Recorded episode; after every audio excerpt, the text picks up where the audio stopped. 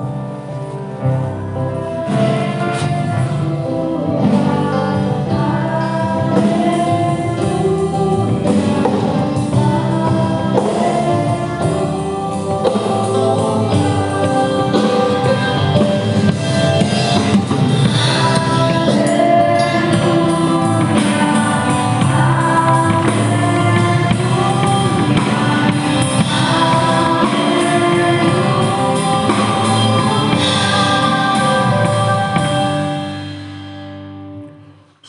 esteja convosco. Proclamação do Evangelho de Jesus Cristo segundo Mateus. Naquele tempo, os fariseus fizeram um plano para apanhar Jesus em algumas palavras. Então mandaram os seus discípulos, junto com alguns dos partidos de Herodes, para dizerem a Jesus: Mestre, sabemos que és verdadeiro e que de fato ensina o caminho de Deus. Não te deixas influenciar pela opinião dos outros, pois não julgas um homem pela, pelas aparências. Diz-nos, pois, o que pensas. É lícito ou não pagar imposto a César? Jesus percebeu a maldade deles e disse: Hipócritas, por que me preparais uma armadilha? Mostrai-me a moeda do imposto. Trouxeram-lhe então a moeda e Jesus disse: De quem é a figura e a inscrição desta moeda? Eles responderam: De César. Jesus então lhe disse: Dai, pois, a César o que é de César e a Deus o que é de Deus. Palavra da salvação. Meus amados irmãos, irmãs, a liturgia deste domingo nos apresenta um Deus infinitamente grandioso que nos ama com a mesma magnitude e por isso tem misericórdia de cada um de nós. Ele nos traz para junto dele, e quando nós erramos, quando nós pecamos, ele faz questão de ir ao nosso encontro para nos amar e perdoar. Quando nós sofremos, este Deus se compadece de cada um de nós diante das nossas lutas, diante dos nossos sofrimentos, ele se compadece diante das realidades que nós enfrentamos. Independente de qual seja o tipo de sofrimento, seja eles devido à própria realidade da nossa fraqueza humana, ou até mesmo por causa daqueles né? o sofrimento que é causado pelas nossas escolhas erradas. Quando nós colocamos tantas coisas no lugar que pertence a Deus. E ainda assim, quando nós ocupamos o lugar de Deus na nossa vida, Ele ainda vem ao nosso encontro para nos perdoar e nos amar. Mas será que nós, será que eu, Padre Leandro, estou disposto a acolher esta salvação de Deus? Será que eu estou disposto a romper com as coisas mundanas, com aquilo que eu coloquei no lugar de Deus? Por isso, hoje, a liturgia da palavra nos convida e nos chama a fazermos um bom discernimento um discernimento daquilo que são as coisas de Deus, aquilo que pertence a Deus, aquilo que é de Deus e aquilo que não é de Deus. Então hoje nós somos chamados a olharmos para a nossa vida e pesarmos. O que é de Deus tem ocupado o lugar que pertence a Deus, tem ocupado o lugar na minha vida que é devidamente né, é, aquilo que pertence a Deus, ou as coisas do mundo têm ocupado estes lugares? Veja, meus amados irmãos, Hoje, diante desse chamado de fazermos um bom discernimento entre aquilo que pertence a Deus e aquilo que não é de Deus, depende a nossa vida, a nossa felicidade. Por quê? Por que depende a nossa vida e a nossa felicidade? Porque vai depender o meu futuro, o dia de amanhã, a eternidade. Quando nós olhamos para o Evangelho de hoje, Jesus nos ensina, a partir daquela discussão, é lícito pagar o imposto que é devido a César ou não? Diante desta armadilha que eles preparam, Jesus nos ensina que o ser humano, no entanto, não tem em si a imagem de César. Não é a imagem de César que nós fomos criados. Não foi esta imagem que Deus nos criou, não é esta imagem que Deus, ao pegar o barro, nos modelou, não. Nós somos criados à imagem de Deus, que é Pai e misericórdia. E nós podemos comprovar isso quando nós olhamos lá para o livro do Gênesis, no capítulo 1, versículo 26. Façamos o homem a nossa imagem e a nossa semelhança. E por isso, o homem pertence somente a Deus, o único Senhor, Jesus, que é o Senhor e libertador da nossa vida, da nossa história, e a Ele né, reconhecê-lo como o seu único Senhor. Veja, nós somos pertença de Deus. E somos chamados a reconhecermos nesta liturgia de hoje que Deus nos pertence, que eu sou pertença de Deus e que Deus deve ocupar a plenitude da minha vida. E por isso nós somos chamados a devolver a Deus o seu lugar no nosso coração, nas nossas escolhas, na nossa vida. Veja, meus amados irmãos, nós, enquanto cristãos batizados, para nós Deus sempre será é, ou seja, Ele é e sempre será a nossa referência. Nós precisamos trazer Deus para dentro de nós, nós precisamos aprender a caminhar em direção de Deus, porque Ele é a nossa referência fundamental para a nossa vida e para a nossa salvação. Ele deve estar sempre em primeiro lugar na nossa vida, mas isso não quer dizer que nós não devemos cumprir os nossos deveres de cidadão, os nossos deveres em meio à sociedade. Isso não quer dizer que o cristão ele viva à margem da sociedade, né? É como se nada existisse ao seu redor, que ele vivesse somente para Deus. Sim, nós precisamos trazer Deus em primeiro lugar na nossa vida, mas nós também precisamos ter o nosso pé no chão. Cumprir os nossos deveres, cumprir as leis, cumprir aquilo que nos cabe como direito e como dever, assim como o voto, assim como né, nas eleições nós somos chamados a exercer o nosso papel de cidadão, porque muitos dizem por aí, ah, eu não vou votar porque isso está errado, é pecado. Ah, mas só tem corrupto. Porém, nós cristãos devemos ser um bom cidadão, cidadão exemplar, que cumpre com a sociedade os seus deveres e colabora ativamente na construção da sociedade humana. Como?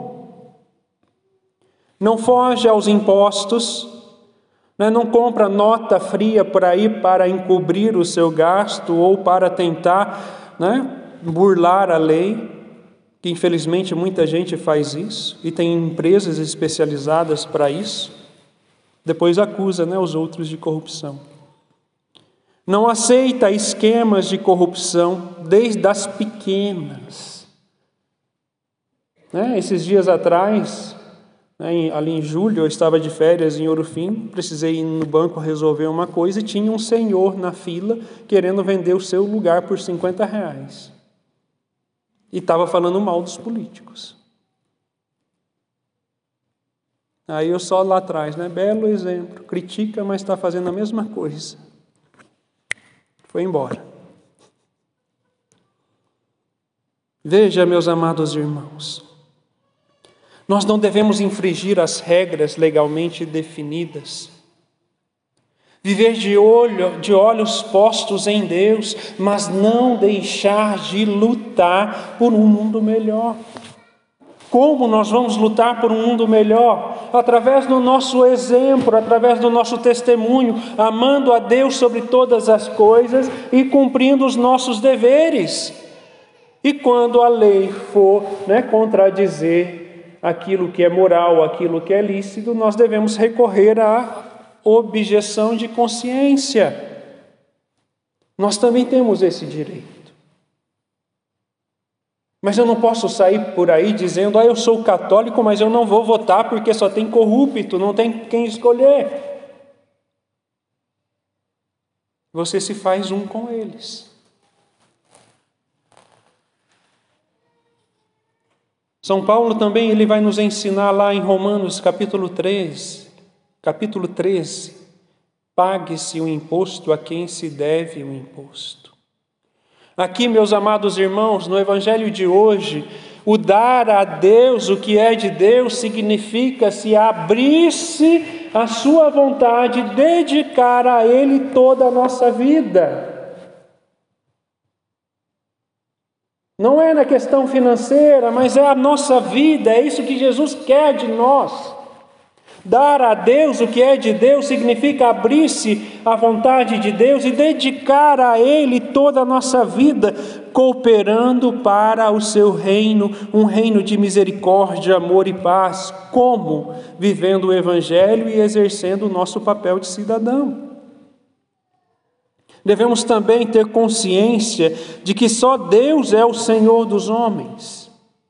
E quantas vezes nas nossas discussões nas redes sociais nós optamos por senhores mundanos, por ideologias que contradizem até mesmo aquilo que o Evangelho ensina, formando bolhas, vivendo alienado por ideologias que não nos levam para Deus.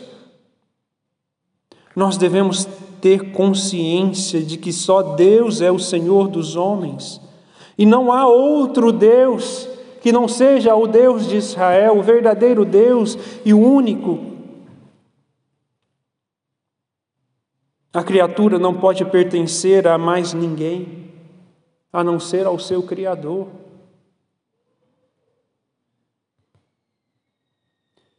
Uma coisa que me irrita na missa não é as crianças. Podem derrubar o santuário, não vai me incomodar nem um pouquinho.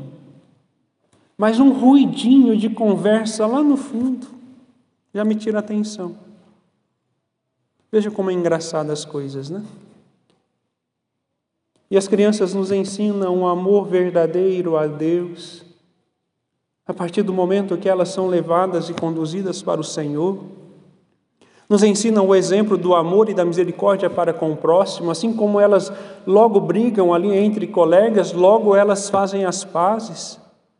Ah, eu quero porque eu quero, pai, porque eu quero, eu quero, faz birra e logo depois vê que o pai não tem condição, está lá como se nada tivesse acontecido. Nós devemos agir assim com Deus e para com o próximo. Exercer o nosso papel de cristão em meio à sociedade entregar e devolver a nossa vida a Deus, devolver a primazia de Deus, a, a, centralidade da nossa vida a Deus. Portanto, a criatura não pode pertencer a mais ninguém a não ser ao seu Criador, somente a Deus que é o seu Criador. Isso também sinaliza que devemos respeitar cada criatura pois a imagem de Deus está impressa no rosto de cada pessoa. Olha que belezinha aí do seu lado. Façamos o homem a imagem, a nossa imagem e semelhança. Veja a semelhança de Deus. Você quer ver Deus? Olha para o lado. Nós somos imagens de Deus e nós precisamos ser esta imagem de Deus em meio a esta sociedade que vive alienada. Por meio das redes sociais, por meio dessas bolhas que vão se formando por consequência dessas redes sociais que temos por aí. E com isso, nós vivemos uma grande polarização hoje, seja em meio à fé, seja em meio à política. É engano pensar que não existe uma divisão em meio à sociedade, porque existe, assim como existe uma divisão em, em meio até mesmo aos pensamentos da fé, porque as redes sociais vão fazendo isso, vai criando bolha aqui, porque eu sou do tradicionalismo, porque eu sou da carismática, porque eu sou da libertação, e desta forma vai se formando bolhas e bolhas e nós vamos nos afastando de Deus. Veja, meus amados irmãos, os santos, eles souberam dar a Deus aquilo que pertencia a Deus, e por isso eles são exemplos para cada um de nós. Nós temos muitos exemplos bons na igreja, por que, é que nós paramos no pecado do outro? Durante muito tempo na minha vida de consagrado, eu parei no pecado do meu irmão e sempre culpava fulano, cicrano, e a partir do momento que eu decidi olhar para a minha vida, eu me assustei. Porque eu comecei a me enxergar a podridão que eu sou. E a partir de então eu comecei a olhar para a vida dos santos e a tentar dar uma resposta diferente. É fácil? Não, não é fácil, porque o homem velho está aqui dentro, ó, querendo sair para fora. Como é complicado alcançar a mansidão. É assim, né, quando nós rezamos, dai-nos paciência. O que, que o Senhor vai nos dar? Situações para testar a nossa paciência. Se nós pedimos a mansidão, o que, que o Senhor vai nos dar? Situações para testar a nossa mansidão. Por isso os santos, eles souberam a dar a Deus o que é de Deus, dedicando toda a sua vida a Deus. Eles entregaram-se a Deus a missão e conseguiram dar uma resposta diferente diante das realidades próprias que cada um viviam. Eles tinham as suas dificuldades, as suas limitações, mas a partir do momento que entregaram a sua vida a Deus, veja a potência que é uma santa uma Madre Teresa de Calcutá, a potência que é o Padre Pio. Poderia trazer tantos outros santos, veja São João Bosco, um santo à frente da sua época, cheio de virtudes. E nós? Qual é a marca que nós vamos deixar? Aquele que murmura, aquele que reclama, aquele que só vive fechado na sua bolha, à mercê, à margem da sociedade, até mesmo à margem de Deus, porque quando nós assumimos uma ideologia que nos afasta de Deus, nos afasta também dos irmãos.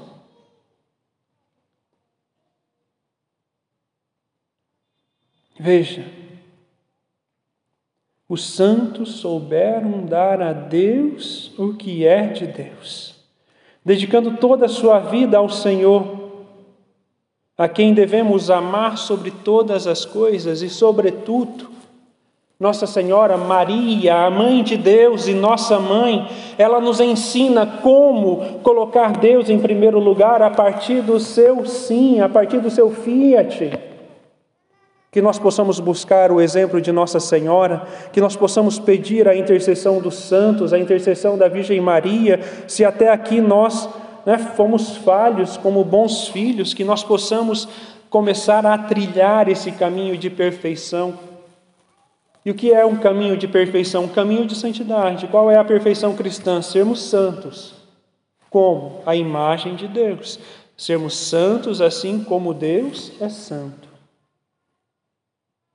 Mas Deus nos conhece, sabe das nossas limitações. E somente pelas nossas forças nós não iremos alcançar a santidade de vida, a perfeição. Somente pelas nossas forças nós não vamos sair das nossas bolhas, porque não vamos ter força para estourá-las, mas é clamando a força do alto, a intercessão da Virgem Maria, a intercessão dos santos e santas de Deus, pedir a graça do Espírito Santo. Vem, Espírito Santo. Pedir mesmo. Vinde, Espírito Santo, em meu auxílio.